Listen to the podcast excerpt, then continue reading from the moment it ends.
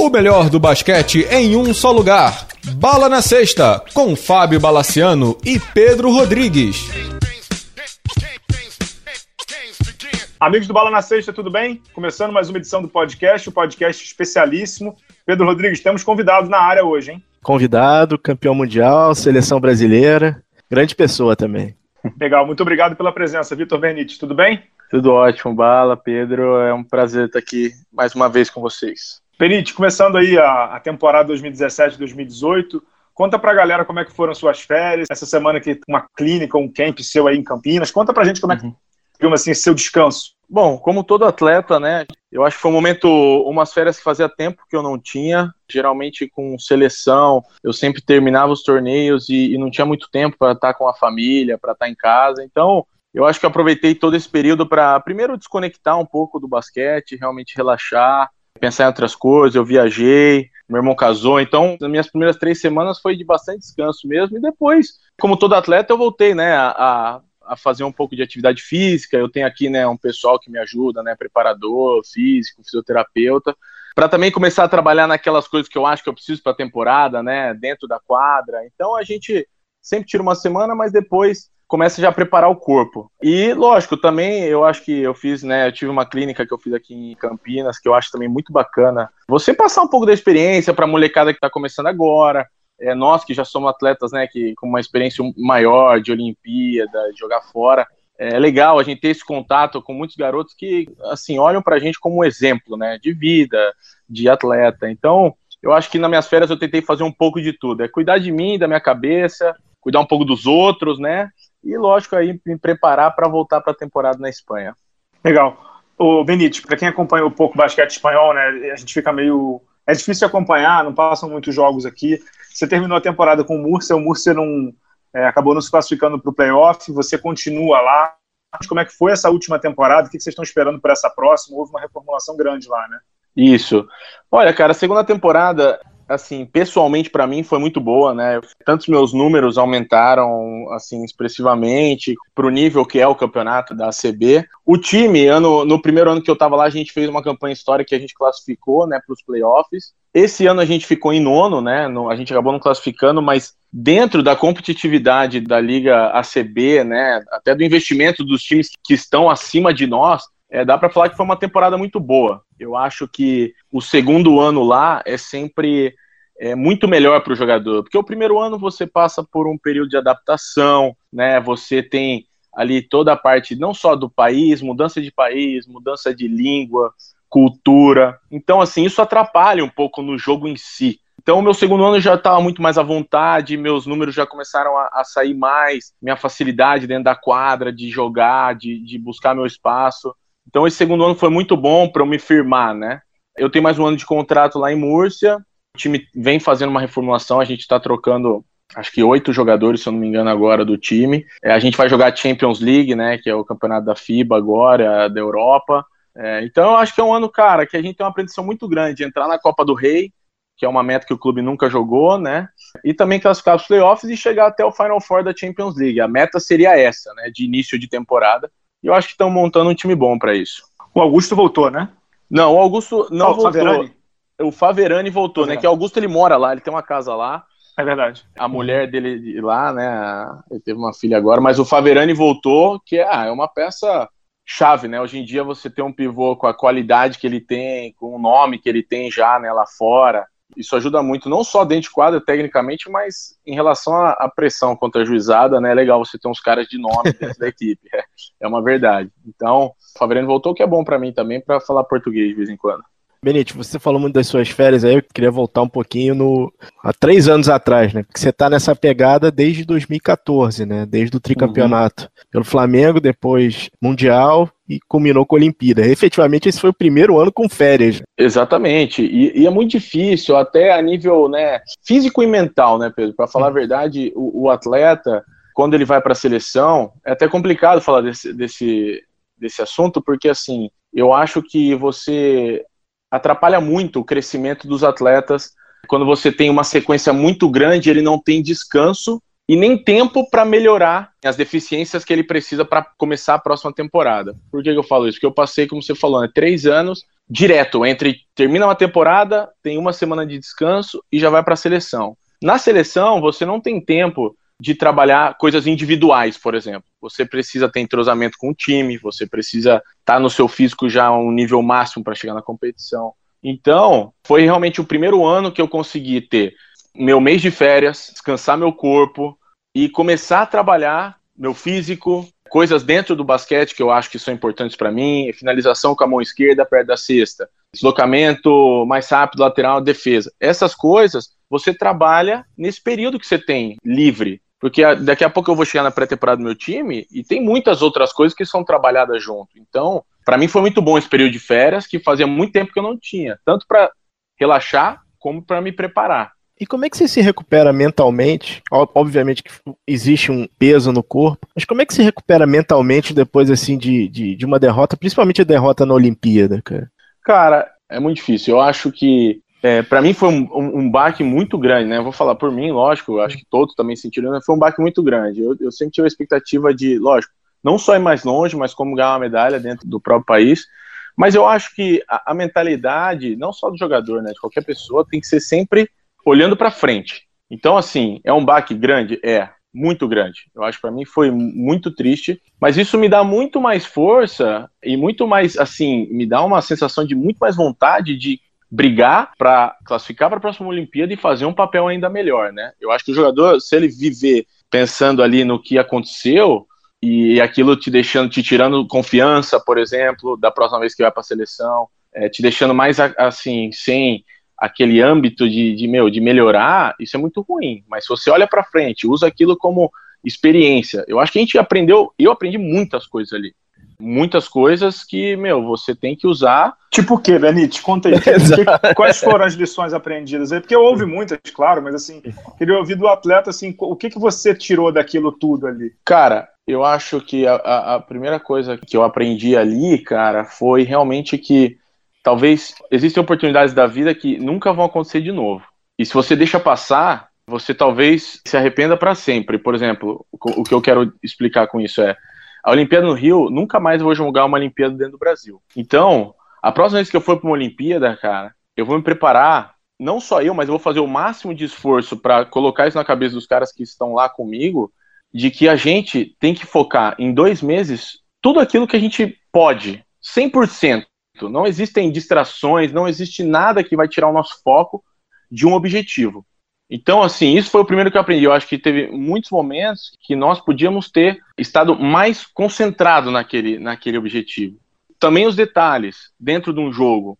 Eu acho que tiveram muitos jogos ali que alguns detalhes, não só, por exemplo, a gente fala né, de falta contra a Argentina, tudo isso, que também, lógico, é importante, porque pode decidir uma medalha ou não, mas em vários outros jogos, contra a Lituânia primeiro jogo, deixar abrir 30 pontos. Então, assim, a maneira de jogar dentro da quadra, de ter mais cabeça dentro de um jogo, abriu 10 pontos, peraí, não, vamos reunir aqui, calma. Não vamos deixar o negócio ir para 30, porque depois não tem mais jeito. Eu acho que são pontos tanto fora da quadra quanto dentro da quadra, né, cara, que, que você aprende. E com certeza eu vou levar pro resto da minha vida, né, em qualquer competição, qualquer equipe que eu estou, né. Porque você, de, você deixa passar uma oportunidade que eu falei, que às vezes pode ganhar uma medalha no seu país e ficar consagrado pro resto da sua vida, ao invés disso ser desclassificado no, na primeira fase. É, e naquele jogo da Lituânia, assim, é, o Brasil entrar daquele jeito ficou, ficou estranho. o Brasil, em vez de trazer a torcida para o lado dela, trouxe uma pressão da torcida, né? Exatamente. acabou e, naquele desespero do Leandrinho tentando de todas as formas. Né? É, e, na verdade, assim, é, quando você chega num nível, né, vocês dois sabem disso, você vai jogar contra uma Lituânia, você não precisa estar tá jogando muito mal. Você precisa estar tá jogando um pouco mal por 20 minutos, que é o suficiente para um time muito bom abrir 30. Igual, se a Lituânia jogar muito mal contra o Brasil, o Brasil muito bem, o Brasil pode abrir 30 também. É que, na visão de muitas pessoas que não conhecem de basquete, pode ser que fale, puta, mas 30 pontos, né? Cara, você vê direto. Você tá lá na Espanha, você vê o Real Madrid vai jogar contra o Barcelona, ganhou de 40 dentro do, do, do dentro do, do ginásio em do Barcelona. Barça. Em lá Barcelona. em Barcelona. Ganhou de 40. Você vai falar, puto, mas o Barcelona é tão pior que. Não é tão pior. É que se, hoje em dia, no nível que tá, dos caras, todo mundo faz ponto, todo mundo é ofensivo. Que você realmente se desconcentrar um pouco, você perde. Então, assim, o Brasil, a gente sabe que a gente não tem uma torcida que conhece tanto de basquete hoje, a nível nacional. Então, é uma pressão ainda maior. Mas, a, além de tudo, assim, nas Olimpíadas a torcida foi muito legal e os caras continuaram apoiando muito. Tanto que fez o Brasil quase chegar, né, no segundo tempo, eu acredito. É. Mas é realmente complicado você se desconcentrar como a gente fez no começo ou na partida que seja, né? Ô, Benito, eu nem queria entrar tão cedo nesse negócio de Olimpíada, mas já que você entrou, já que você abriu a porta, deixa eu fazer uma, uma, uma pergunta aqui. Inclusive, nessa semana que a gente está gravando, vai completar um ano exatamente da estreia. A estreia do Brasil na Olimpíada foi no dia 7 de agosto, né? Acho que foi um sábado, se não me engano, um sábado ou um domingo eu estava lá. No uhum. ginásio, realmente, a Lituânia abriu 30 e depois o Brasil quase tirou, mas não conseguiu chegar. Hoje, olhando para trás, assim, você falou dessa reflexão sobre a Olimpíada e tal, e aquele jogo contra a Argentina que ficou muito marcado, né? O que, que mais dói? É a derrota contra a Argentina, a eliminação na primeira fase, essa oportunidade perdida que você falou que nunca mais vai ter de jogar uma Olimpíada em casa, é o fecho de uma geração que era uma geração, é uma geração né, muito talentosa, mas que não foi longe. O que, que mais machuca? Olha, para mim o que mais machucou foi realmente ter perdido a, a oportunidade naquele jogo contra a Argentina porque ali era um momento chave contra o maior rival do, do nosso país, um jogo ganho, né? Vamos ser sinceros, um jogo ganho. Pessoalmente, para mim foi muito duro, né? Porque eu tinha começado muito bem no jogo e queria ter uhum. ajudado ainda mais. Mas eu acho que aquele momento foi realmente a gente. Quando acabou aquele jogo, a gente, por exemplo, eu sabia que a gente não merecia mais passar.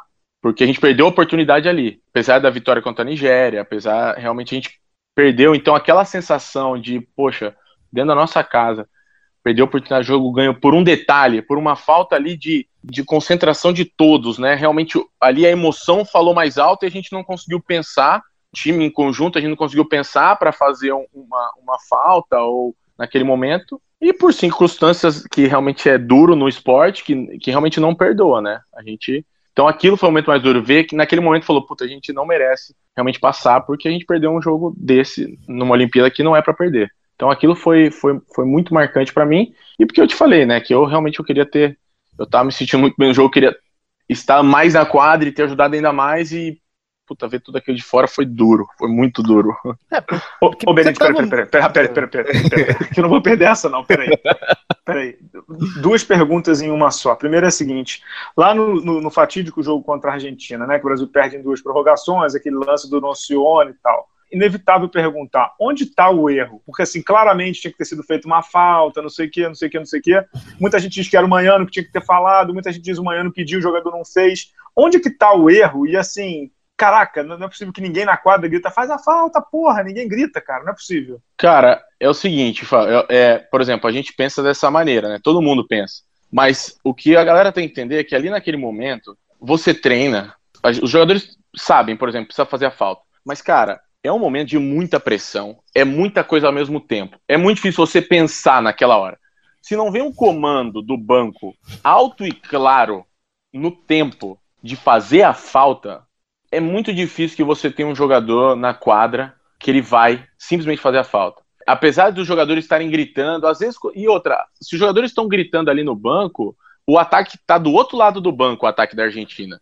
Eu não sei quantas mil pessoas cabem lá, assim, vaiando naquele momento. Já tem umas 15 mil. Você não vai escutar nada. Mas não vai escutar nem a pau. Se não veio. Do... Não, é a verdade, entendeu? Se não vem uma, uma regra lá no banco, no tempo, moçada, ah, falta, todo mundo, ó, presta atenção, vai ser falta, beleza? Você entra no banco já, mas como a gente não tinha, e outra, a gente tava ganhando de dois pontos, de, de três pontos, desculpa, tá ganhando três pontos, tem, existem muitos técnicos, na NBA a gente vê milhões de vezes, os caras não fazem falta, né? Correto? Não, não fazem, não fazem. Não Até o Popovich uma vez brincou quando falaram isso com ele, não fazem. Exatamente, não fazem. Então, assim, existem duas maneiras. Só que o que aconteceu? O Ginobili arremessou, é, a gente acabou perdendo o rebote, a bola foi passada para fora. A gente meio que tentou fazer a falta, só que ali já era uma situação de três pontos, então foi aquela meio com receio. E daí acabou sendo arremesso. Então, assim, eu acho que mesmo que o banco estivesse gritando, se não é uma coisa combinada antes, é muito difícil de acontecer no momento, entendeu? Pelo próprio jogador de pensar. Porque ele fica com receio, ele fala, será que eu faço, não faço? Ninguém falou para fazer. Essa é uma verdade. E nessa hora, cara, você tem que ser, ter regras muito claras, porque quem consegue pensar nesse momento são poucos, muito poucos jogadores no mundo. Essa é a verdade. Eu respondi ou enrolei muito? Cara, Acho que mais claro impossível, né, Pedro? cara, pode jogar o microfone. A, a outra pergunta é assim, já que você está no, no seu formato 100% sincero, como sempre, é, no jogo contra a Argentina, por, por, um, por uma dessas coisas, eu estava lendo o meu texto de hoje antes de entrevistar, né? Naquele Uhum. jogo, o senhor jogou 15 minutos.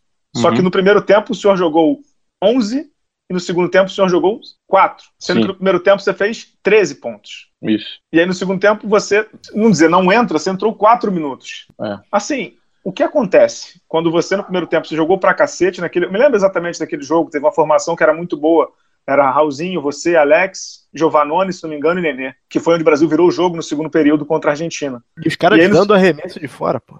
É, e o- nesse jogo você matou três bolas de três. É. Né? E, e não volta pro segundo tempo. Como é que. Aquele dia você deve ter dormido mais destroçado ainda porque você não jogou, né? Praticamente. Eu não, eu não dormi aquele dia, cara. E não, e eu assim, o que acontece é que o jogador, existem alguns jogadores que, que quando você entra e você tá no dia, por exemplo, que nem eu tava. É, Eu entrei junto com outros jogadores em um momento que o Brasil tava perdendo, se eu não me engano, de 10. É, aquele time que tava em quadra colocou 10 na frente, se eu não me engano, quando a gente foi pro vestiário Foi isso mesmo. né? A gente entrou perdendo 10 colocou 10 na frente. Eu tava quente, né? Como você falou, eu tava, fiz 13 pontos em 11 minutos. Tava bem quente. O jogador, e daí, beleza, tem aqueles 15 minutos de descanso, né? Que dá uma esfriada. Só que você precisa de tempo. Todo jogador precisa de tempo. Então, quando você tá num dia desse, você no segundo tempo, você tem que jogar mais 12, 13 minutos, dependendo. Porque é outra bola entrar que você tá de novo no jogo. Então, assim, eu acho que, lógico, né? é, o time tinha as peças principais que o técnico confia e continua naquilo. Tanto que o time continua jogando bem por um tempo. Mas eu, lógico, eu podia ter jogado muito mais tempo aquele jogo, porque estava nítido, né? Não foi só, não é só você que acha, as pessoas estavam vendo, realmente sabiam que eu podia até para abrir o jogo, né, Bala? Porque assim, eu era o único, eu, talvez o Gui, que estávamos com um aproveitamento de fora. E isso estava abrindo o jogo, isso facilitava para o Nenê jogar lá embaixo, para o Raulzinho, pro Raulzinho ou pro Huertas infiltrarem, fazer o jogo deles. Então, estava dificultando para a Argentina. A Argentina é um time também é mais, os caras são mais velhos. Então, quando você abre o jogo, você faz o, com que os jogadores tenham que sair para marcar, abre espaço, fica mais difícil, eles têm que correr mais. Então, é difícil falar o que acontece. Eles têm que perguntar para outra pessoa o que acontece. Mas assim, É que essa pessoa não me atende. Você tem que perguntar para outra pessoa, mas que realmente é, eu não posso chegar aqui e não falar para você, pra você que eu teria que ter jogado mais. Eu teria que ter jogado mais, com certeza, mas faz parte. Isso não, não- assim, isso não definiu o placar ou não. Né? Eu não vou falar que se eu tivesse jogado mais, eu teria ganho. Isso seria para mim, é, seria hipócrita de falar isso, porque não é verdade. Mas é, poderia ter jogado mais e poderia ter sido outro jogo. Mas a gente poderia ter perdido igual também, ou demais, faz parte, né? Isso não dá para saber. Sim. É que o primeiro tempo daquele jogo terminou 52 a 44 para o Brasil, Olha lá. sendo que no segundo período o Brasil fez 33 a 16. Foi a maior pontuação do Brasil num período inteiro na Olimpíada. Exatamente. Que foi o que, né, que eu fiz os três pontos em um quarto, e o time, não só eu, mas o time tava jogando muito bem aquele segundo quarto, e foi uma formação que não, não jogou depois, praticamente. E o Giovannone fez 10. Exatamente. Ou seja, quase toda a pontuação do Brasil veio, veio de vocês dois. Né? Exatamente. Não, e fora que o, o ânimo, né? A torcida Exato. vem junto, é, a energia do lugar. Então, quando você. Se você volta, por exemplo, tem muitos técnicos que voltam com o time que você começa o jogo pro terceiro quarto. Eu entendo isso. Mas é, mas não naquele- pode ter um dogma, né? É, não pode ser um dogma. Para mim, não pode existir uma regra, entendeu? Então, naquele momento, tanto porque o Brasil precisava de um jogo bom, precisava trazer a torcida com aquele negócio de energia, de raça e, e, assim, trazer uma energia positiva para o jogo, tinha que voltar com o mesmo time, porque a torcida estava gostando, o time estava encaixado. Volta com o mesmo time. E daí, se começa a jogar mal, aí já troca de novo e vambora, entendeu? Segue o jogo. Mas aquele momento, tanto pelo mental como físico, tinha que ser o mesmo time que terminou. É a minha, a minha mentalidade, né? Claro. Agora, Benito, vamos falar um pouquinho para frente também de seleção. Bom, a CBB finalmente conseguiu uma tarefa hercúlea, conseguir que o Brasil voltasse a disputar competições internacionais pela FIBA. Já temos um, um novo técnico. O Brasil vai disputar agora aquela, essa America's Cup, né, que é um- uma Uhum. Copa América local aqui. Obviamente, os nossos medalhões, inclusive você, não estão não, não convocados, até mesmo pelo, pelo tamanho da competição. A minha pergunta para você é o seguinte: como fazer o brasileiro de novo se importar com a seleção com desafios tão grandes pela frente, né? Porque vocês têm um, um, barreiras assim é, locais, é, confusões de, internas de CBB e adversários fortíssimos lá fora. Olha, eu acho que são duas coisas. Primeiro, o brasileiro, o torcedor de basquete hoje, ele tem uma proximidade zero com a seleção brasileira de basquete. Zero. Eu acho que muitas coisas boas foram feitas nos anos anteriores, porém muitas coisas ruins nesse sentido. Eu acho que as pessoas viam a seleção de uma maneira que é a seguinte: as pessoas vão gostar se o, o time ganhar. Para o time ganhar, o time tem que treinar muito e se preparar. Para se preparar, tem que estar concentrado, focado. Beleza. Entendo essa visão. Mas o esporte mudou. O esporte ele é entretenimento, ele é um show, e você tem muitas ferramentas de aproximar o esporte das pessoas as redes sociais, os treinamentos, os jogos amistosos. Então, eu acho que a primeira coisa, a confederação, ela precisa aproximar a seleção. Então, vai ter agora convocação. Tem que fazer um trabalho muito bacana durante os treinamentos, de levar público, fazer ação social, né, começar a trazer a seleção de volta perto das pessoas, fazer um trabalho muito melhor de, de marketing no Instagram, no Facebook, nas redes sociais, tem que ser uma coisa muito bem feita, como faz a Argentina ou todas as outras seleções. E depois é a organização. Organização. Para os atletas, como se disse, né, os medalhões, principais atletas irem, você precisa fazer uma coisa organizada de planejamento com antecedência. Então, assim, ah, vai ter uma, uma Copa América? A confederação tem que entrar em contato com os jogadores agora, fala, Vitor, em novembro vai ter já a seleção, a gente está pensando em planejar dessa forma, nós queremos que você venha. Porque eu acho, primeiro, o técnico não precisa nem ir lá falar comigo. Não precisa nem gastar dinheiro com isso, né? Que o pessoal quer economizar. O técnico não precisa ir lá, viajar até lá para ver um jogo meu. Não precisa hoje em dia.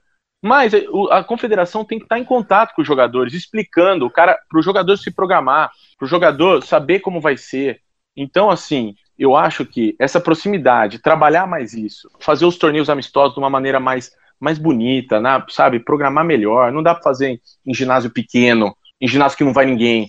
Tem que fazer um torneio bem feito, tem que fazer em Ibirapuera, tem que levar escola, tem que levar gente, tem que fazer uma estrutura legal, tem que botar, na, sabe, na TV, tem que dar um jeito, tem que, tem que trabalhar, né? Vamos lá, tem que trabalhar bastante.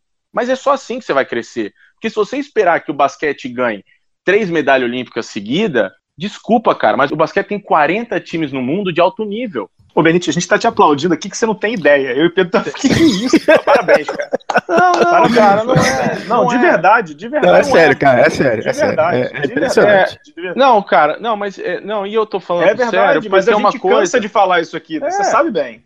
Exatamente. A gente, a gente cansa porque, assim. Por exemplo, quando eu vou na seleção, eu acho que uma vez por semana a gente tem que fazer uma ação social, chamar TV, ir numa escola, fazer um negócio assim, a gente tem que estar com as pessoas, as pessoas têm que gostar, porque, cara, ganhar uma esperar ganhar um mundial para o povo começar a ver basquete, amigo, desculpa. Que a basquete é diferente de eu, vôlei, é, né, cara? Tem muito mais gente para brigar ali, não, né? Que isso, cara. Eu, por exemplo, e o, cara, e o cara perde oportunidades. Um jogador como você, você jogou no Flamengo, você jogou no Pinheiros, era um jogador com proximidade com o público, cara. Franca? Entendeu? Exatamente. Pô, é exato, cara. Pô, entendeu? Exatamente. Então, não tem. Se esperar começar a ganhar título, cara, é muita disputa. Se ganhar, ótimo, maravilhoso. Foi feito um excelente trabalho. Mas, cara, você não precisa ganhar para o povo assistir. Todo mundo que vai ver basquete, hoje eu acho que a Liga tá fazendo, querendo ou não, um trabalho bacana junto com a NBA. O jogo das estrelas é super bem feito. Tem que fazer da mesma forma. Sabe? As pessoas têm que se unirem, CBB e Liga, trabalhar numa via só, né? Parar de briga de ego, briga de diretoria, essas coisas não existem mais, cara, se você quer fazer crescer. Desculpa, não existe. E os jogadores, não só eu, mas todo mundo, tem que falar abertamente sobre isso. Não dá para ficar criando briga entre duas, é, duas entidades que querem, da maneira que eles falam, o bem do basquete. Porque você quer o bem do basquete, tem que deixar coisas de lado e se unir em prol do negócio. A confederação cuida da seleção, a liga vem cuidando bem do campeonato brasileiro, só que você tem que trabalhar numa mão única para fazer o negócio crescer. Então, assim, eu acho que essas coisas são essenciais. E eu espero que a nova diretoria, né, conheci muita gente, eu acho que fez coisa, vem fazendo coisas bacanas. Lógico, tudo tem pró e contra, mas assim, espero que façam dessa maneira. Ô, Benite, deixa eu só voltar em alguns pontos importantes aí. Primeiro é o seguinte: Pedro mencionou o técnico, é bom falar o nome, o César Guedes, depois a gente vai falar um pouquinho sobre ele aí. Você nessa convocação você não figurou. O, é, o que, que aconteceu exatamente? Só para explicar, para deixar 100% claro para todo mundo. Ah, tá. Bom, o que aconteceu? O pessoal entrou em contato comigo, tá, da seleção. Eles queriam que eu fosse.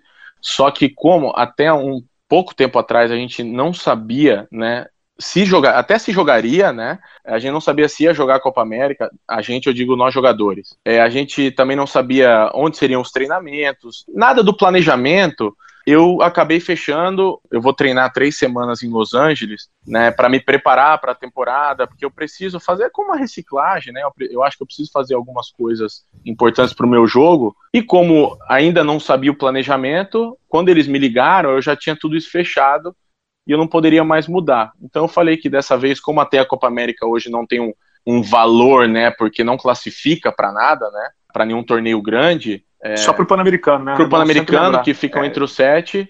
É, é, só não pode. Bom, seria um bico absurdo, mas enfim. É, enfim, mas, mas é, como não tem né, essa, assim, essa coisa tão importante, eu achei que seria um momento para mim legal, então acabei fechando esses treinamentos lá. E quando eles me ligaram, eu já estava com tudo isso planejado, né? Então eu acabei falando que não poderia ir agora. Mas falei também, já falei com, com o César, mandei uma mensagem para ele e eu acho que também a convocação foi bacana e essa molecada vai arrebentar. E foi isso que aconteceu, entendeu? Outra coisa que é muito importante, assim, é, o calendário da FIBA, inacreditavelmente, vai mudar, né? Ou seja, agora uhum. tem eliminatória durante a temporada. Você está jogando num time médio para grande, que vai uhum. jogar a Champions League da FIBA e tal. Como é que vai ser isso em relação às suas datas, cara? Porque a, a eliminatória da Copa do Mundo é durante a temporada espanhola. Como é que vai ser feito isso? Olha, é, o que eu, tem sido falado é que os torneios vão parar, como faz o, pelo menos uma semana, né?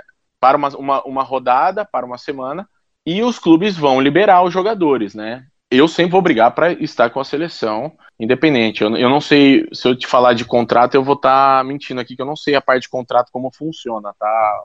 Mas, cara, o que eu fiquei sabendo é que vão parar para todo mundo ir jogar. Então vai parar uma rodada para uma semana, por exemplo, nessa brecha, né, no calendário. E eu, cara, eu para mim é bem melhor, para falar a verdade. Eu prefiro dessa maneira, para ser sincero, porque daí pelo menos duas vezes num ciclo de quatro anos existem pelo menos duas férias para o jogador, entendeu? Antes não tinha praticamente. Chegava no meio do ano era era seleção e direto. Então, né, na eliminatória assim, eu acho que o jogador vai ter um descanso maior no meio do ano que eu, que eu prefiro.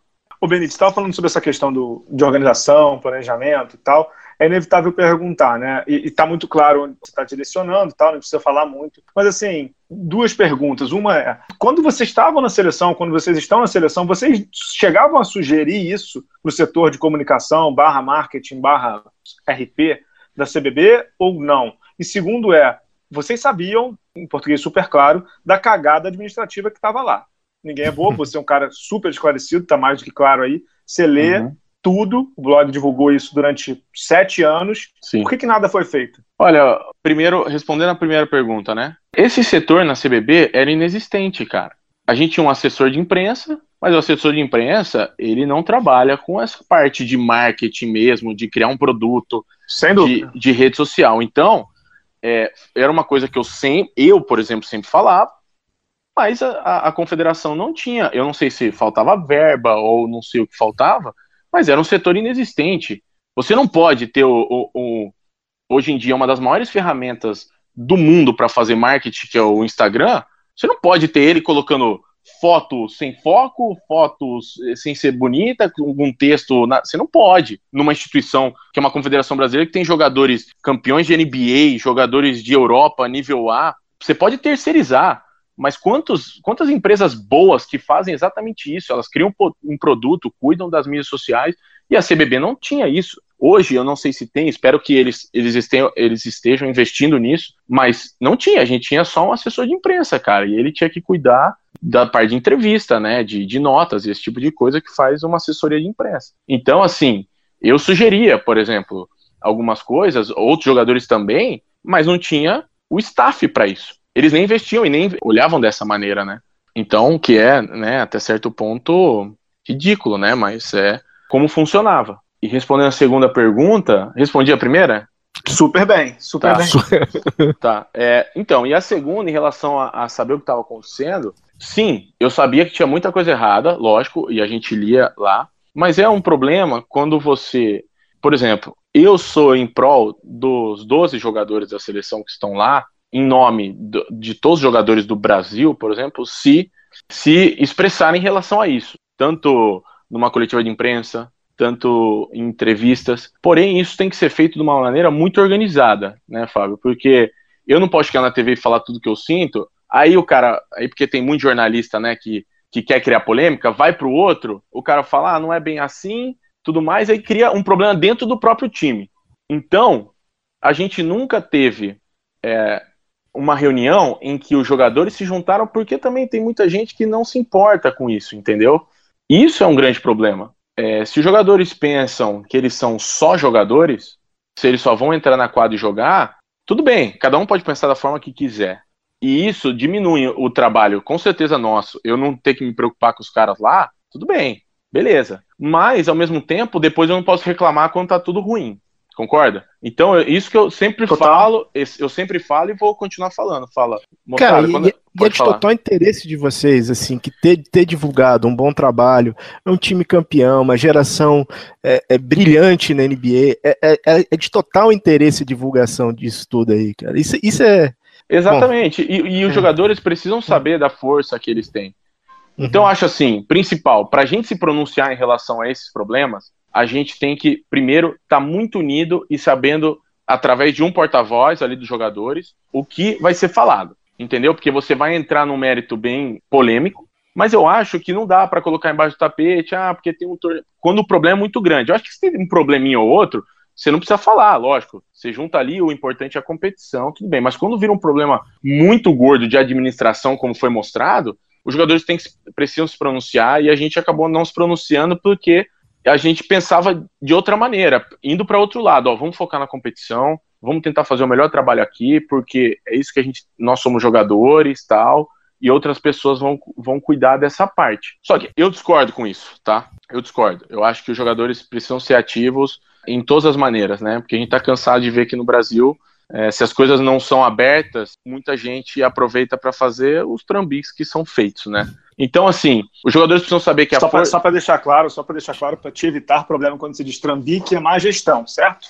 É, má gestão, correto, má gestão. A má gestão, né? Que foi feita por anos e a gente precisava ter, eu acho que se colocado. Porque senão, além de tudo, fica parecendo uma coisa que ninguém liga. E não é que não liga. Os jogadores, naquele momento, foram para outro lado, é o que eu falei, concentrar na competição. Mas eu acho que é uma junção de coisas, né? É muito difícil é, você ter bons resultados se a CBB está tendo uma má gestão. Então, tudo isso vai, eu acho que vai acumulando e o resultado chega numa eliminação ou alguma coisa assim. É, eu acho que é isso. Pedro, manda bala aí. Queria voltar de novo a 2014, Benite. O Flamengo foi tricampeão, você teve um papel de protagonista naquela final contra o Paulistano estava vindo de uma lesão muito grave de joelho. Você teve uma partida brilhante. Quão importante foi, foi essa partida para você, para esse segmento da tua carreira, cara? Cara, foi muito importante, porque depois que você machuca, eu não vou falar, eu não vou falar aqui que ah, eu tive dúvidas sobre se eu ia voltar, como né, muita gente tem. Eu nunca tive dúvidas de que eu ia voltar a, a jogar e e jogar no meu nível, né? Porque eu sei o quanto eu me cuido, eu me preparo, tal, e hoje em dia a tecnologia, né? Mas eu acho que foi muito legal da forma que foi, porque isso me deu muita confiança de saber o que eu era capaz de fazer numa situação de adversidade. O, o que eu era capaz de, com realmente com confiança e trabalho, de fazer mesmo numa situação onde, assim, muitas pessoas falariam, não, vamos, vamos esperar, não precisa ou voltar agora, ou jogar agora, vamos recuperar um pouco mais. Eu falei, não, eu vou fazer, e aquilo me deu muita confiança, e depois que passou, que eu realmente arrisquei, arrisquei em termos, né? Não arrisquei de me lesionar de novo, mas arrisquei fazer um jogo horrível e todo mundo me criticar, né? Uhum. Mas, de meu, tá lá, isso depois me deu muita confiança de falar, pô, olha o que, se você tem, assim, se você tá preparado, se você tem essa confiança, meu, as coisas podem acontecer de uma maneira que às vezes você nem imagina. Então, acho que isso me deu essa confiança. Foi muito importante para a continuação da minha carreira, sempre no momento difícil, pensar nisso, entendeu? E a importância do neto naquele momento, né? Porque imagina te, te, passar a tarefa, aquela tarefa naquele momento, naquele jogo, porque foi um jogo encrespado, né? Realmente, é. Mas eu acho que, assim, eu trabalho com o Neto, o Neto me conhece faz tempo, né? Eu acho que tanto o Neto aprendeu isso, como eu. Existem momentos, né, no esporte que, se você não arrisca, talvez você nunca. Da mesma forma que se você arriscar muito ele me colocar e o cara fazer 40 pontos no fim do jogo e as pessoas criticarem ele, é, você pode ter acontecer o que aconteceu, entendeu? Dá muito uhum. certo isso ser falado pro resto da história do Flamengo. Então, assim, eu acho que o, o Neto teve um papel que, que eu respeito muito de, de não ter medo de arriscar. Não ter medo de falar, não, vamos lá. É, eu falei para ele, né, que eu queria marcar ele, não, vai lá. Porque, assim, você sente também quando uma pessoa tá confiante dentro do jogo ou não. Mas eu acho que é muito bacana quando os caras arriscam em momentos importantes, porque com certeza a glória depois ela é muito maior, né? Então, acho que foi muito bacana. Eu respeito bastante ele por isso e por outras coisas, né? Ô, Benite, mas eu me lembro exatamente dessa semana, foi final contra o Paulistano, certo? O final contra o Paulistano, essa semana, mano. Então, essa semana do, do Paulistano, eu lembro que eu cobri os treinos ali na Gávea e tal, alguns treinos fechados e tudo, e quando surgiu a notícia de que você iria jogar, seria seu único jogo na temporada, né? Depois da lesão, né? Sim. Eu me lembro que quando surgiu esse negócio, eu virei pra, pra galera ali e falei assim, pô, o Neto tá de sacanagem, isso é blefe, ele não vai jogar nunca. Mas ele não joga nunca e tal. Aí, me lembro que eu vi, antes do jogo, eu vi você aquecendo eu falei, porra, tá estranho isso, cara. O Benítez tá aquecendo. Será que ele vai jogar? Aí quando o Neto te chama, eu falei, cara, eu me lembro que. Ó, vou te contar uma coisa que eu acho que eu nunca te contei. Na hora eu mandei a mensagem de uma pessoa que você adora e que te adora também, que é a Magic Paula. É, eu mandei mensagem pra ela e falei assim: caralho, o Benítez vai entrar. É mesmo? Foi, foi. Ela virou e falou assim: ou o Neto é um gênio e ele é maluco, ou não sei o que vai acontecer, né? Porque você sabe que é uma situação de risco. É risco mesmo, você usou a palavra, é risco. E aí, é. quando terminou o jogo, ela mandou uma mensagem e falou assim: garoto é fudido. Porque, porra, eu, eu tive lesão no joelho e não sou atleta, é óbvio, mas assim, a volta é uma merda. É uma né? assim, merda eu sei cara. que eu não sou atleta, mas a volta, assim, é, para quem tem, né, Benite, para quem já teve, desculpe o termo, mas você volta andando igual a um, a um, é a uma criança de seis anos. Você, você desaprende a subir degrau, não sei o que. Porra, aí você jogou uma decisão de NBB, cara. Cara, e, e, se eu te contar, pouca gente sabe, né? Que eu tive. Bom, eu, talvez eu até tenha te falado, mas quando eu ia voltar a treinar, assim, mais pra quadra mesmo, que era o Sim. quarto mês, eu peguei dengue. Eu fiquei 15 que dias isso? de cama. Eu fiquei 15 dias de cama. Aí, cara, eu, aí eu falei para meus pais, né? Eu falei, ó, eu acho que não vai dar para jogar final se eles chegarem. Porque eu perdi muito físico, eu perdi muito é, aí meus pais falaram, filho, calma, você vai pro Rio, né? Pensa, não sei o que. Aí eu fui, treinei, porque eu voltei e tinha dado 5 meses e 15 dias no dia da final. Cara, eu fiz. Você sabe que de, de treino com o time, eu fiz dois treinos só, né? Eu fiz dois Sim. treinos, eu fiz dois treinos com o time, se eu não me engano, só. Aí eu subi, eu tinha uma reunião, tava todo o corpo médico, né, e técnico do Flamengo, o Neto virou para mim e falou: "E aí, Vitor, você, o que você tá pensando? Você quer jogar? Você não quer jogar? Aí eu falei, Neto, é uma final de campeonato, eu quero jogar. Agora, eu não quero que você me coloque para me dar um presente por tudo que eu trabalhei ou que me se você me colocar, eu quero que você me coloque porque eu posso ajudar o time. Eu falei para ele. Ele falou, Vitor, fica tranquilo. Se eu for te colocar, é porque eu preciso de você. Eu acho que você tá preparado. Falei, Beleza. Cara, aí eu fui pro jogo fui pro jogo, eu tava tenso, porque assim, velho, o joelho, você sabe, né, Fábio? O joelho ele não tá 100%, né? Você não. Tá longe, né? E, e, Aí e, você meu, começa o jogo. Você começa o jogo fazendo uma falta, né? Cara, eu entrei no, no segundo quarto, se eu não me engano, Uhum. E aí eu sofri uma falta, eu fui bater dois lances livres, eu falei, nossa, a chance de eu fazer esses dois lances livres é menos oito. Não, depois de cinco meses, uhum. aí caiu os dois, beleza. Aí, eu, aí ele me tirou. Eu falei, ah, então, puta, ele já me colocou, já me tirou, tô tranquilo, não vai me colocar de novo. Aí que eu falo que ele foi muito fodido. Porque, velho, ele me colocou no terceiro quarto, no jogo no pau, velho. No jogo valendo pra valer o título. E aí eu entrei, daí, daí eu, eu, fiz uma bola de três, fiz uma falta de sexta lá, e ainda meti uma bola de três que não valeu lá, que foi falta, mas ia, ia fazer 11 de 11, cara. Falei, que isso? Nem eu acreditei naquilo que aconteceu, né? E ajudei, eu, e eu me senti ainda melhor, porque eu ainda ajudei o time no momento difícil, né? Então foi, Cara, foi impressionante, porque eu não achava que ele ia me colocar depois, e ele me colocou para valer mesmo. E isso foi legal, cara. Foi é uma coisa na minha vida que eu vou contar para sempre, porque foi um momento muito especial. Ô, Benito, aquele, aquele... E, e, quando. Desculpa, Pedro, mas e, e, e, qual é a sensação, mais do que no jogo? Porque assim, o Neto ter te falado que ele poderia te colocar é uma coisa. Mas qual é a sensação de quando ele vira lá pro banco e, e grita, Vitor, vai lá. Qual qual é, cara? Tipo, agora você fala o quê? Fudeu? Cara, cara, não, eu vou te falar. Quando tá no primeiro tempo, né, eu tô acostumado a jogar jogo decisivo tal. Beleza, você entra. Quando ele virou no terceiro quarto, eu pensei, cacete, ele me chamou mesmo. Só que na hora, velho, você já, você já vai levantando, mas eu pensei, nossa, ele me chamou, velho, vou ter que entrar pra valer agora. E é só que daí você já vai pro jogo. Ah, aí na hora que você entra, cara, eu, eu aprendi uma coisa só em jogo decisivo. Você tem que deixar a sua intuição falar mais alto. Você não pode pensar. Então, assim, na hora que eu entrei no segundo tempo, nem que você erre feio alguma coisa, mas deixa a intuição. Então, aí o cara abriu, eu já fui para dentro, deu certo, aí uma bola, eu já fui jogar um contra um pivô, arremessei, deu certo, aí foi embora, né? Mas a hora que ele me chamou, eu não tava esperando, não, velho. Eu não tava esperando. Foi um baque, assim. Mas você já entra e, e vai ver o que dá, né? Aí você, você, aí você vê o que dá depois você pensa. É, e isso daí culminou com o ponto mais alto dessa geração vitoriosa do Flamengo, né? Aquele time, se não me engano, era o time do, do Herman, lá pro Vítola. Isso. Claro, Na temporada seguinte, sim, né? É, é, na temporada seguinte foi do Herman, de tudo. O segundo ano. Não tava o Herman, né? O Herman veio no terceiro, mas foi o ano que foi campeão da Copa das Américas lá, com o uhum. Vítola. Tudo. mas o Benítez, acho que o que o Pedro quer perguntar é que logo depois teve o título mundial, né?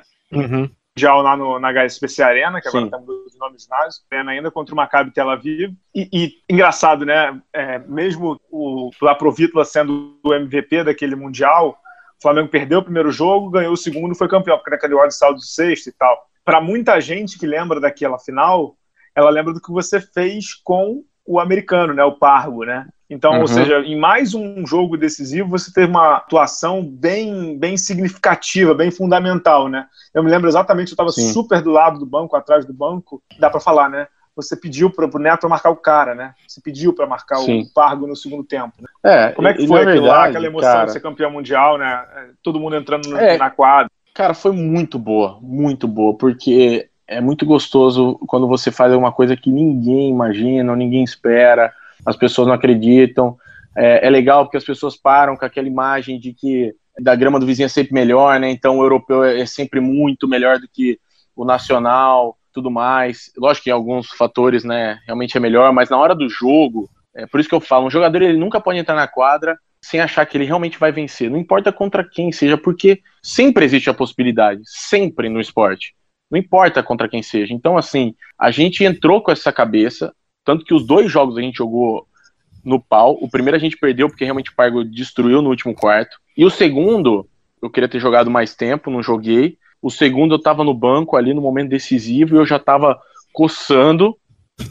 coçando, porque eu não queria estar tá lá de novo no fim do jogo no banco. Eu odeio estar tá no fim do jogo no banco. E, cara, e eu vi a oportunidade de, de entrar na quadra para fazer uma coisa que muita gente ainda fala que eu não, eu não faço bem, que, é, que, não faço tão bem, né? Que é marcar. Então, assim, eu falei, pô, beleza, tem os caras lá, eu, eu também, né, tava, tinha voltado das férias, né, com o negócio do joelho e tal. Então, tava um time ofensivo na quadra, eu falei, cara, a chance de eu entrar agora é falar pra eu, pra eu marcar, que eu vou marcar. Ele já tinha.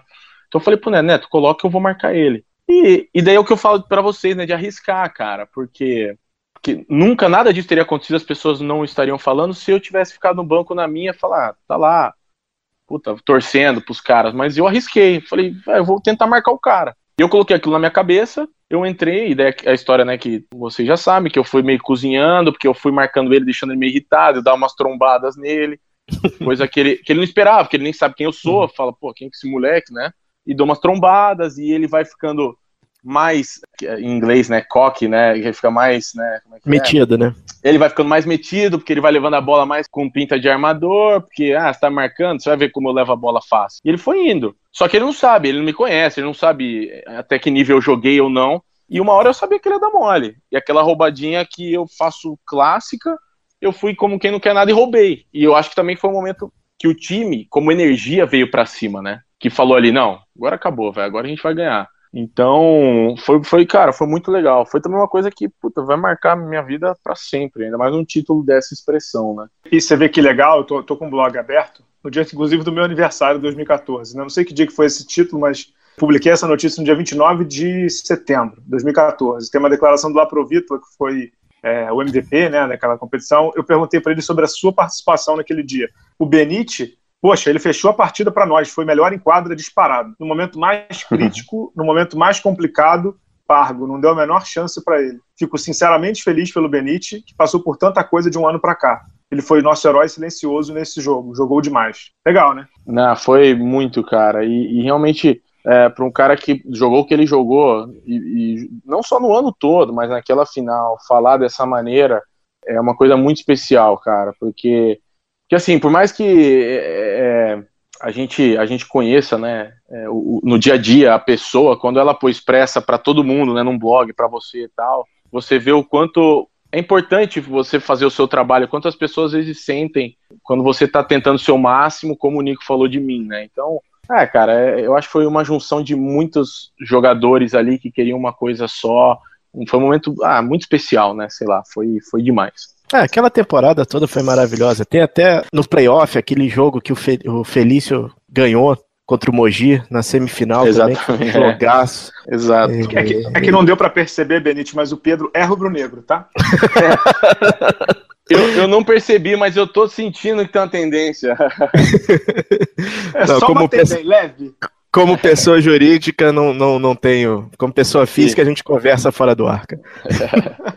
Beleza. O que mais, Pedro? Na verdade, isso foi um gancho para falar do Felice, né? Que o Felice foi o jogador que você acompanhou, né, desde o começo, e hoje está indo para o segundo contrato já no Chicago, né? Uma história legal de, de, dele, né? De vida e de, de, joga, de crescimento de jogador, né? Cara, é. Tá Esse... com pouca grana o garoto agora, hein? Não, ele é, eu estar tá com pouca.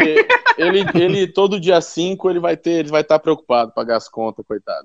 Não fez um, não fez um contrato atrasado, bom, não. Né? Cheio ah, de é. boleto. É. Tá, tá, coitado, ele tá ferrado. A gente tá bem. É, não, cara, eu, eu fico assim, muito feliz por ele. Primeiro por, lógico, é, a parte financeira é sempre importante, não só para ele, para a família, né? Mas de ver que ele chegou no sonho dele. O, Chris sempre foi um cara que quis jogar na NBA, acho como todos nós, mas ele, poxa, ele, ele, ele sempre batalhou muito por isso.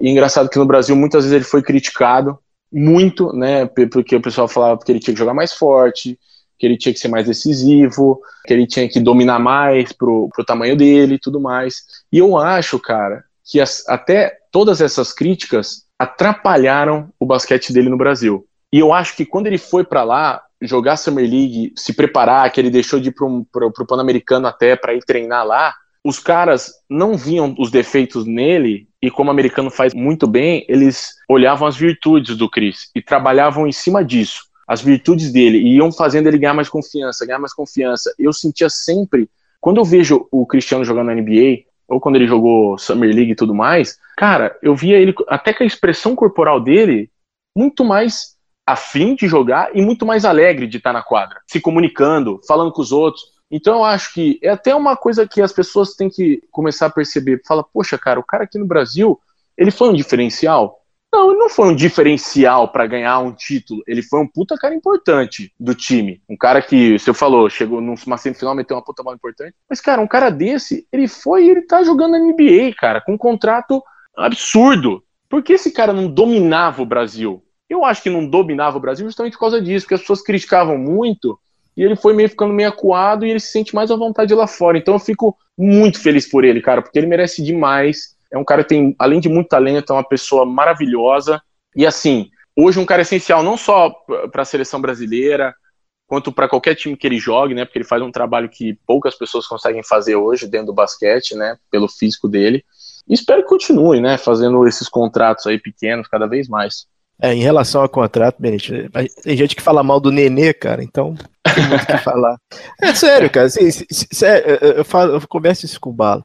O Nenê é o nosso Yao Ming. A, a diferença é de como, como, eles são tratados, né? O Nenê abriu a porta de uma geração.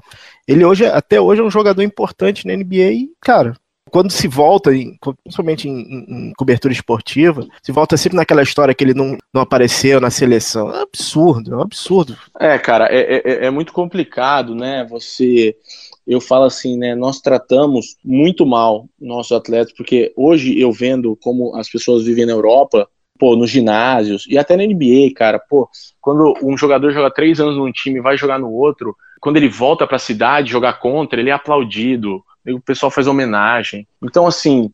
Então, mas o eu... povo trata mal ou a, a, ou a situação é super mal conduzida pelas duas partes, atleta e, e confederação? Os dois. Os, os dois. dois. eu concordo, concordo. Os dois. Eu acho que a situação é mal conduzida. Eu acho que hoje a falta de personalidade das pessoas de expressar a verdade sem medo do que pode acontecer, não criar polêmica, falar a verdade da situação, o porquê você não vem para uma seleção, não ficar. A gente tem medo da verdade, né? Então a gente sempre tenta contornar. Ah, eu não vou para uma seleção, eu não explico, eu mando uma nota, não sei o quê. Fala, cara, você tem que explicar para as pessoas entenderem o lado de cada um. Porque se você deixa uma coisa meio que no ar, ninguém sabe, aí nem começa a criar polêmica. Aí um cara fala uma história que não existe, o pessoal pensa que é verdade e cria aquela polêmica, entendeu? Eu acho que é isso que falta, é o que você falou, a situação é mal conduzida por ambos os lados, como muitas vezes foi mal conduzida na, na administração passada, com vários cortes de jogadores, e o próprio jogador também não vai a público esclarecer a situação. Então, Mas por que, que agora, quando você não foi para a seleção brasileira, por que, que você não divulgou uma nota no seu Facebook ou no seu Instagram informando isso? Porque, na verdade, eu nem fui convocado, entendeu? Ah, tá, se... foi uma coisa antes. Exatamente, entendi. exatamente. Entendi, entendi. Se eu fosse convocado, se meu nome tivesse aparecido lá e eu não vou, eu acho que eu preciso dar uma explicação. Mas perfeito, como me ligaram perfeito. antes, entendeu? Me ligaram antes, a gente entrou num acordo antes, eles querem levar essa, essa molecada nova, eu falei, não, então, se alguém me perguntar, eu vou explicar o porquê, mas eu não preciso botar uma nota, porque daí eu acho que, como eu não sou convocado, fica parecendo meio que estranho. Pô, mas o cara não foi convocado, por que, que ele tá se explicando? Entendeu? Porque, sabe o que, que eu acho, assim, já que a gente tá jogando sempre super aberto aqui, como a gente sempre jogou, não, não é o teu caso, não, mas assim, houve casos antes, cara, e eu não, não vou nem citar nomes, que era uma situação, desculpe o termo, era uma situação ridícula, porque era o a gente sabia que o jogador estava com uma lesão tipo cruzado. E vinha o nome do cara na convocação. Desculpe o termo. o assim, Anderson. O Anderson tava, o Anderson teve embolia, né? Entendeu? Tipo, Exatamente. E, e vinha o nome do cara na convocação e assim, Pra quê, o, né? O, o Benite, teve um caso que foi, assim, foi um dos dias mais felizes e um dos dias mais tristes da minha vida. Porque, assim, como jornalista, claro, né? Um dos dias mais felizes foi porque a primeira vez que eu vi NBA no Brasil né? Que foi aquele Chicago, né, Pedro? Chicago e. E Washington. E Washington. Mas foi um dia triste, cara, porque o, o que xingaram o Nenê, que eu acho que, sinceramente, tem um pouco da parcela de culpa, porque o Nenê se comunica muito mal, e já falei isso mil vezes também, e tem isso que você acabou de falar também. Ele se comunica mal, ele expõe mal a situação, nunca deixou claro a situação. Isso é um ponto. O outro ponto é, de antes da gestão passada, comissão técnica, diretoria, assessoria e o diabo, expunham uma, o atleta ao ridículo. Porque, assim, o cara Exatamente. que está com uma embolia ou com lesão do cruzado anterior ou o diabo a sério, não tem que estar tá na lista. E uma vez eu perguntei até pro Jerry Colangelo lá, da, eu sei que é outro nível, né? Mas ele falou assim: a minha lista sai com quem eu já falei 50 vezes antes, tipo o teu caso agora. Então tem uma coisa Exatamente. também que a CBB fazia antes, que era expor o atleta ao ridículo, ao ridículo. Exatamente, cara. E não tem porquê. E até, por exemplo, e daí tem a parte do atleta também, né? Porque, por Sim. exemplo, eu, eu entrei em contato um mês antes, perguntei, e aí, vai ter, não vai ter seleção, como é que é? Aí o pessoal não sabia tal, eu precisei fechar. Aí, quando souberam que ia ter, me ligaram, perguntaram e tudo mais. Mas o atleta também tem que ter o, né, o interesse também de saber ou de explicar. Se eu tenho um problema, eu já, já vou falar antes também. Os caras, assim, se ninguém falar comigo, eu também vou lá falar. Então é uma coisa, tem que ser uma coisa muito mais. Eu acho assim, é muito fácil, né, Fábio? É uma coisa muito simples, é uma comunicação. Hoje é ridículo. Hoje é Exatamente. Ridículo. Você pega o telefone, eu tenho o telefone de todo mundo aqui. Você pode fazer uma ligação. Manda um WhatsApp, velho. Sei lá, parece brincadeira, mas é. Conversa com alguém de lá. para não criar situação. E o público, que aí pega as notícias todas quebradas, Aí faz, aí pensa no que quer, né? Resolve o que quer, vira aquilo. Aproveitando assim, que, que tá tudo às claras aí, é, esse, esse povo faz o que quer, o que é imprensa, bala na sexta, que é só só quer porrada ou é o quê? Não, não, não. Eu, assim, o, o público, eu digo. Aproveita, cara, é, aproveita aí. Que, não, não, não. O que eu tô falando é o público, não, exatamente. Que você pega, você, eu digo, qualquer um jornalista, por exemplo, que não tem o conhecimento do caso, ele escuta um cara da CBB que nunca lidou com um jogador. Ah, o que, que aconteceu? Ah, pô, aconteceu isso, o jogador não tá nem aí e tal. Manda uma dessa. Aí ele põe lá num site. O público, a galera que curte basquete vê, pensa, ah, tá vendo, o jogador não tá nem aí. Aí vai lá e xinga o cara num jogo. Você entendeu? Então, esse é o grande problema. Mas isso é uma falta de comunicação entre ambas as partes. Eu, se eu vejo alguma coisa que sai do meu nome, que eu falo, cara, isso não tá certo, eu vou atrás, eu não vou deixar ficar assim, entendeu? Eu vou, eu vou colocar um vídeo explicando a situação, eu vou, não dá para deixar no ar, senão, cara, aí você entende, o, quando o cara vai te xingar, porque o cara pensa que você é um babaca e não é o que acontece. Demais, demais, concordo inteiramente. Pedro, algo mais aí? Eu tô com curiosidade de saber como é que é esse é, camp que você tá indo agora em Los Angeles, cara. Ah, cara, na verdade, assim, né, existem, né, aquelas empresas que, que cuidam não só de jogadores de, de todos os níveis, né, que fazem treinamento individual, faz é, parte de preparação física, então, que muitos vão, que tem a Impact Basketball, que tem em, em Las Vegas, tal, que muitos jogadores vão, e eu vou para Los Angeles fazer um treinamento meio específico, com um técnico particular, com um preparador. E outros jogadores de NBA, de Europa também vão estar nesse mesmo lugar. Então, assim, eu vou treinar individualmente, vou treinar com alguns outros jogadores. É, é para é duas coisas: uma, para se preparar para a pré-temporada, e eu quero, junto com alguns técnicos de, de técnica individual, melhorar algumas coisas do meu jogo, que eu acho que eu preciso. Para começar o ano um pouco melhor. Então, é mais ou menos isso que eu vou fazer lá. Benítez, tem, tem, uma pergunta aqui do Lucas Duarte, que fez no Facebook lá do Bala na Sexta, que é bem interessante, né? Mas essa não é a última, depois eu vou pegar a minha última, tá? Essa é a última do tá. leitor. Tá. É, um monte de gente já fez perguntas que já foram respondidas aqui. É, teve alguém que disse que jogou contigo. Rafael Eugênio Correia disse que jogou contigo quando ele ainda estava no Campineiro. Não sei se você lembra dele. Cara, de nome vai ficar difícil, mas Tem se que dizer jogo, que se, lembra, se- né? se- de nome assim, de, de primeiro, eu tenho que ver, eu tenho que ver o rosto, mas se jogou no se jogou no Campineiro aqui no Regatas é, é- é meu amigo, já perdeu muito de mim. Vamos lá. O Lucas Duarte está falando assim: é, temos casos na NBA como Duran, LeBron, Irving, e no futebol agora o Neymar que está trocando de clube. O que é mais importante, satisfatório para um atleta, mas não necessariamente com tanto destaque, como o caso do Neymar, isso que está dizendo é ele, tá? Ou não Uhum. ganhar títulos, mas ter prêmios individuais, recordes individuais e protagonismo? Uma ótima pergunta. Olha, para responder essa pergunta, eu vou. É um pouco difícil porque depende muito do jogador, tá? Mas é o seguinte: eu acho que o caso do Neymar, do próprio Kyrie Irving, por exemplo, jogadores que estão tentando sair um pouco da. Não que eles fiquem na sombra dos jogadores, mas um pouco assim. Porque, querendo ou não, eles são mais coadjuvantes do que protagonistas do, por exemplo, o Neymar do Messi e o Kyrie Irving do LeBron. Apesar de eu achar que o Kyrie Irving que ganha os títulos, não o LeBron, mas tudo bem. Cara, o jogador, ele vive de títulos. Títulos individuais, eles são muito importantes porque é, no- hoje vivemos, a gente vive uma época de números, de, as- essas coisas ficam marcadas. O cara ser eleito melhor do mundo, o cara no basquete ser o sexto da temporada, essas coisas elas são também importantes para um jogador. Quem fala que não é mentira, é mentira. Todo mundo gosta de ter seus números lá, nas, porque todo jogador é competitivo. Você gosta de ganhar título e de ser melhor que os outros. Senão você está no esporte errado. É, na verdade, ou você não tinha que estar no esporte, né? Mas assim, eu acho que o mais importante é ganhar título. O que o Kyrie Irving e o Neymar tentam fazer, eu acho que é unir as duas coisas. O cara quer ganhar título sendo a principal estrela do time, para trilhar o caminho que os grandes, como Jordan, Larry Bird, Magic Johnson, esses caras, eles ganharam título e o time é montado em volta deles. Então, assim, eles querem unir as duas coisas. Eu acho, para mim, que o mais importante quando eu terminar minha carreira é eu falar o número de títulos que eu ganhei coletivos, não individuais. Mas se nesse meio tempo eu conseguir ganhar vários títulos individuais, ótimo. Para mim, melhor ainda. Mas eu, é isso que eles querem fazer. Eles querem simplesmente montar um time em volta deles. Parar de ser, ah, o time é o Messi, aí é o Neymar, é outros caras. O time é o LeBron, aí é o Kyrie Irving, outros caras. Não, eles querem ser o cara do time. E eu acho muito bacana, velho. Eu acho que é um caminho a seguir para esses caras. Sensacional. Para fechar, Benítez, assim, a pergunta mais leve de todas, né? A pergunta clássica também. Você tem 27, você tem uma Uhum. fluência aí de fala, inteligente, tudo.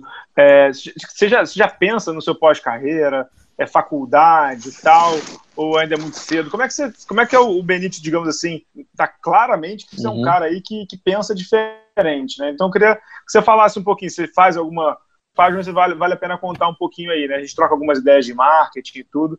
Queria que você falasse um pouco disso aí. Sim, cara, eu sempre gostei bastante de estudar, é muito difícil conciliar com o esporte, mas eu tento me manter sempre, é o que você falou, lendo, procurando outras coisas, mas eu gosto muito do caminho da, assim, de, da, da liderança, de falar com as pessoas, de colocar minha experiência, não vou, não pretendo seguir pelo caminho de palestrante, tá? Não é isso que eu tô falando. mas, cara, eu, eu gostaria de me manter no meio do esporte. Eu, eu não sei se eu vou ser técnico. Eu acho que é uma coisa que eu até gostaria de fazer, para ser bem sincero. Mas assim, cara, o, o caminho, eu hoje eu penso em realmente manter uma coisa essas clínicas, por exemplo, eu adoro de pô, fazer, fazer clínica, talvez ter um centro ali, tipo, de treinamento, uma escolinha, tá lidando é, desde garotos até jogadores adultos, de passar minha experiência, tanto de quadra mesmo, treinamento, como de, de, de, cabeça, como lidar, eu acho que é um caminho que eu gostaria de seguir, assim, meio que guiar a galera, sabe? No dia a dia dentro do esporte até. Então, não sei, mas enquanto isso eu vou estudando várias coisas. Tipo, o que, que você está estudando? Então, agora, na verdade, estou indo começar a fazer um curso mesmo, porque eu, eu, tenho, eu comecei uma marca de roupa, né?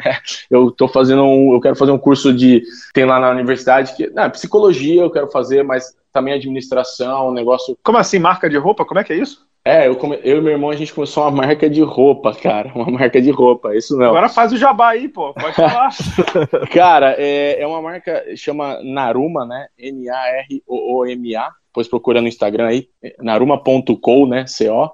É, na verdade, é uma marca de roupa, né, que a gente vai prezar pela sustentabilidade, que as pessoas, poucas pessoas sabem no mundo que a indústria da moda é a terceira que mais polui, que existem muitos problemas que envolvem a produção de roupa, tanto com em relação ao trabalho e tudo mais. E a gente quer criar uma marca que preza pela sustentabilidade, pelo preço justo também, né? Porque as margens de lucro são absurdas hoje em dia na indústria da moda, é, por materiais que não só são bons para o meio ambiente, como também você vai ter eles por mais tempo que são é, de qualidade boa. A gente vai criar um ciclo que chama ciclo N, que a gente cuida de todo o ciclo da roupa. O que isso quer dizer? Se a pessoa tem roupa no armário que ela não usa, ela vai mandar para a gente, a gente vai dar reuso para essa roupa. A própria roupa que a gente vende, você pode retornar com o tempo para a gente, isso facilita na compra de outros. Então são várias coisas que envolvem essa marca que eu comecei, porque a moda sempre foi uma coisa que eu gostei, e unir com tentar transformar o mundo numa coisa um pouco melhor, né? Que a indústria da moda prejudica bastante o mundo hoje em dia. Sensacional, e eu já estou aqui seguindo aqui, acabei de dar o, o follow no Instagram e no, no Boa, Face, boa, de, boa. Demais, cara. Parabéns, já mandei cara, o merchan da marca. É, tá certo, aproveite, tá sempre aberto para isso. Legal. Manda um abraço Valeu, pro seu querido. irmão. É, mais uma vez, muito obrigado pela, pela participação, pelo programa. É, Pedro Rodrigues quer deixar um recado especial aí, não?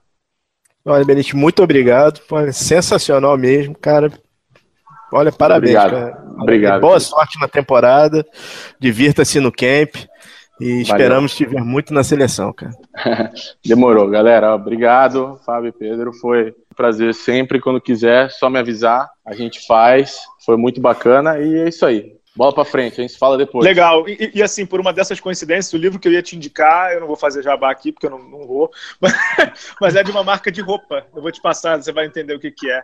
Mas Pô, parabéns aí, obrigado, cara, pela entrevista sensacional. Agradecer ao Pedro Amorim pela edição, ao Pedro Rodrigues aí pela participação. Voltamos semana que vem com um programa. Certamente não vai ser melhor do que esse, mas voltaremos semana que vem. Obrigado, Benite. Até a próxima. Valeu, galera. Obrigado. Um abração.